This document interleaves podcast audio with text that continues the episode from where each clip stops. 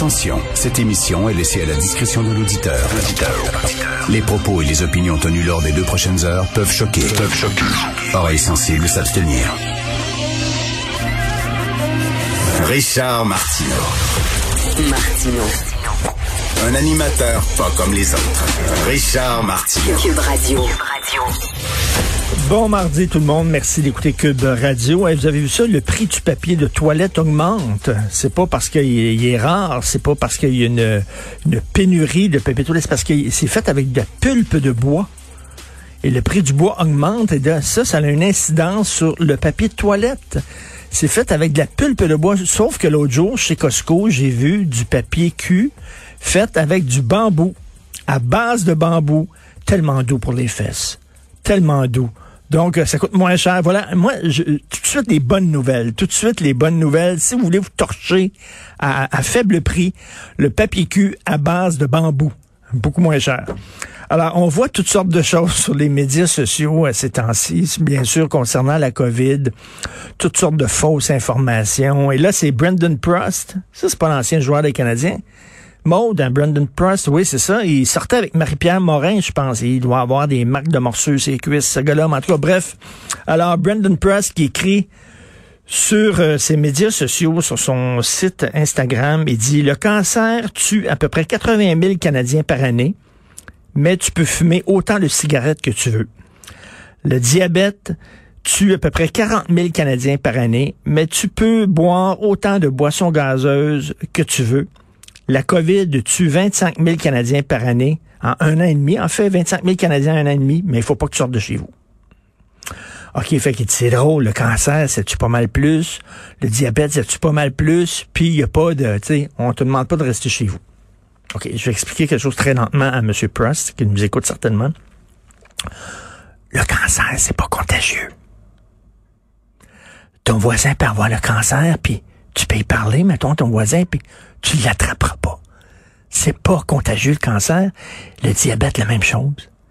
Ton voisin, là, mettons, il peut manger du sucre, du sucre, du sucre, puis tu peux jaser. Puis t'attraperas pas le diabète. Tu comprends? Alors que la COVID, c'est contagieux. Brendan Press, lui, en un an, il a pas, il a pas, il a pas catché ça. Il a pas vu ça. André Arthur, André Arthur, qui est le roi de la radio au Québec, il fut un temps.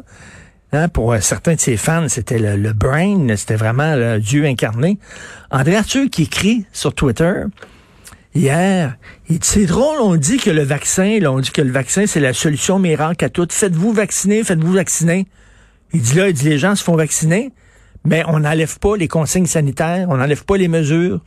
Il y a encore le masque, il y a encore le 2 mètres, il y a encore le couvre-feu. Il dit, coudon, ça fonctionne-tu, le, le vaccin, ou ça fonctionne pas? Bon, M. Arthur, je vais parler très lentement pour que vous compreniez. Premièrement, une dose de vaccin, c'est pas assez, ça prend deux doses. Deuxièmement, quand tu es vacciné, même à deux doses, tu t'attrapes quand même la COVID et tu peux la transmettre. OK? Sauf que euh, tu pas malade.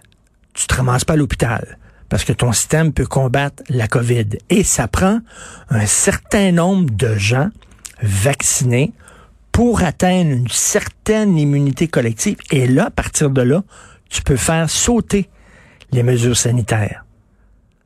OK? C'est pas parce qu'au début, tu vaccines les gens, tu continues tes mesures sanitaires. Puis quand tu es rendu, mettons, à 70% de gens vaccinés, 75% de gens vaccinés, là, tu peux les faire sauter. Là encore, ça fait un an qu'on répète ça. M. André Arthur, lui, il pas compris. Il dit, regarde, c'est la preuve que le vaccin, ça marche pas. On a encore des mesures sanitaires. Il n'a pas compris que les deux vont de pair. Tabouin. Aujourd'hui, dans le journal, un gars, il a 47 ans. Il faut, il faut tout le temps le dire, 47 ans. Il avait l'air en forme, c'est pas un obèse morbide.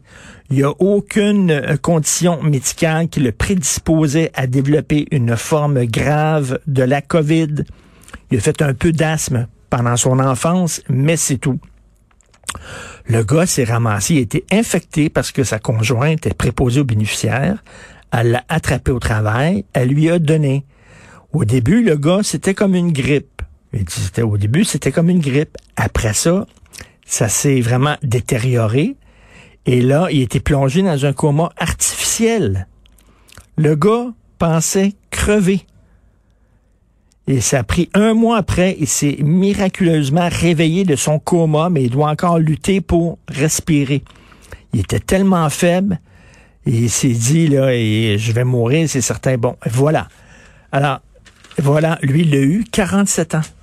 Je veux dire, il faut-tu, là, d'où la preuve que il faut se faire vacciner. Là, ça va bien. Ça a l'air qu'on on va tous se faire vacciner première dose avant le 24 juin. Super. Ça, ça veut dire qu'on va pouvoir devancer notre deuxième dose. Super, super. Ça veut peut-être dire que ceux qui veulent voyager cet été vont pouvoir voyager parce qu'ils vont avoir deux doses à partir du début juillet deux doses. Et là, vous savez qu'il y a certains pays, comme la Grèce, par exemple, euh, qui, si tu as eu tes deux doses, tu montes une preuve, puis tu peux aller là-bas en vacances. En tout cas, bref, ça, ça va bien, mais faut pas lâcher. Faut le dire, faut pas lâcher, puis faut pas se décourager. Là, on dit le variant indien, c'est épouvantable. Vous avez vu l'Organisation mondiale de la santé qui dit ça n'a pas de maudit bon sens, le variant indien, c'est inquiétant. Et là, je lisais Alain Vadeboncoeur, le médecin que vous connaissez tous, qui dit on se calme.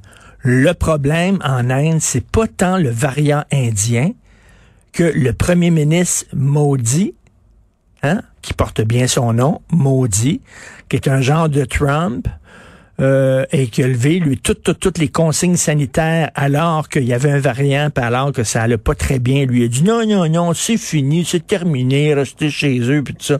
Il a levé toutes les consignes, et là, ça partit en fou. Donc, c'est surtout les décisions politiques qui font que l'Inde, c'est le foutu bordel.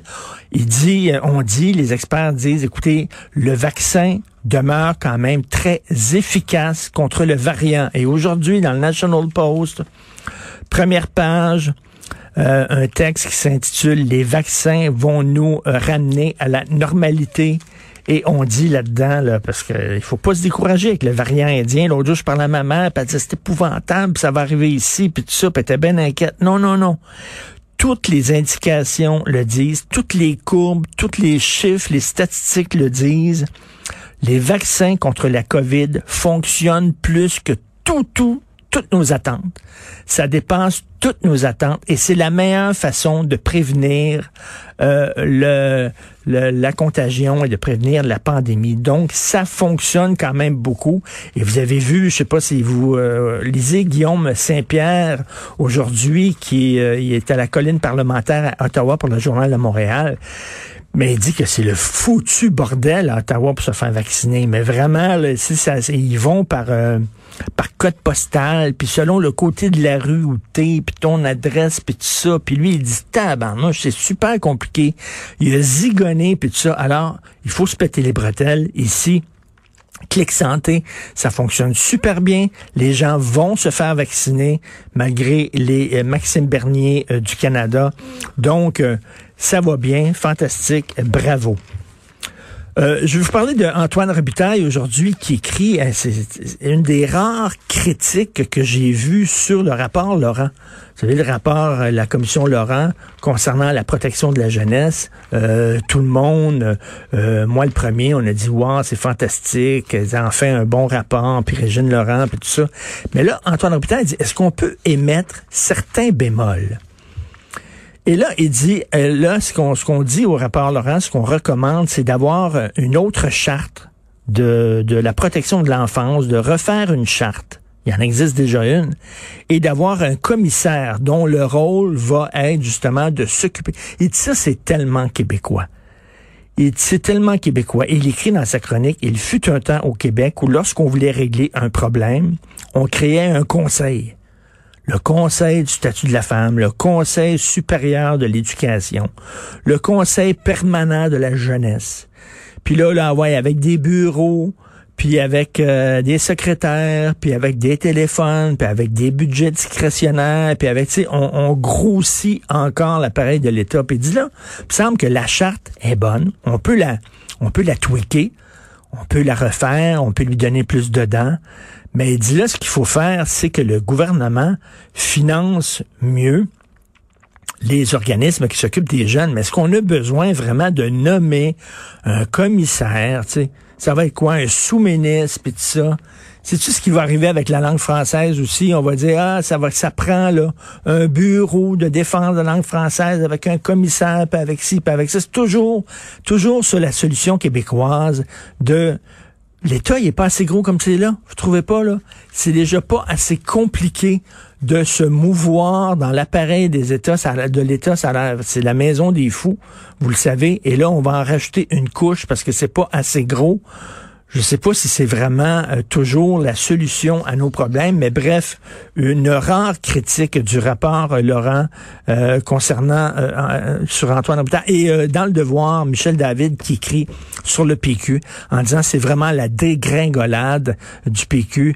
12% c'était quoi? 17% je crois aux dernières élections sous Jean-François Lisée. Là, ils sont rendus à 12% dans les intentions de vote. C'est certain que la pandémie, c'est certain que les gens font bloc derrière le capitaine François Legault en temps de crise. Mais euh, quand Michel David écrit, dit qu'est-ce que vous voulez, la, souveraineté, ça n'a pas, c'est pas la saveur du mois. Et moi, je vais plus loin que ça. Je le dis tout le temps. Le, PQ doit pas seulement se battre contre ses adversaires. Le PQ doit se battre contre l'époque. Et l'époque fait que avant, les jeunes de 20 ans tripaient sur le nationalisme. C'était une, c'était une valeur qui, qui était honorable. C'était une valeur qui était exaltante. C'était un beau projet de société. Les jeunes se ramassaient sa montagne à Saint-Jean puis fêtaient. Le nationalisme maintenant pour les jeunes, c'est rendu un mot négatif, un mot radioactif, un mot infréquentable. C'est synonyme de fermeture, c'est synonyme de frilosité. Donc, c'est pas facile pour le PQ. Ils ont un chef jeune, ils ont un chef combatif, mais quand même, combattre euh, l'époque, ce n'est pas évident. Vous écoutez Martineau.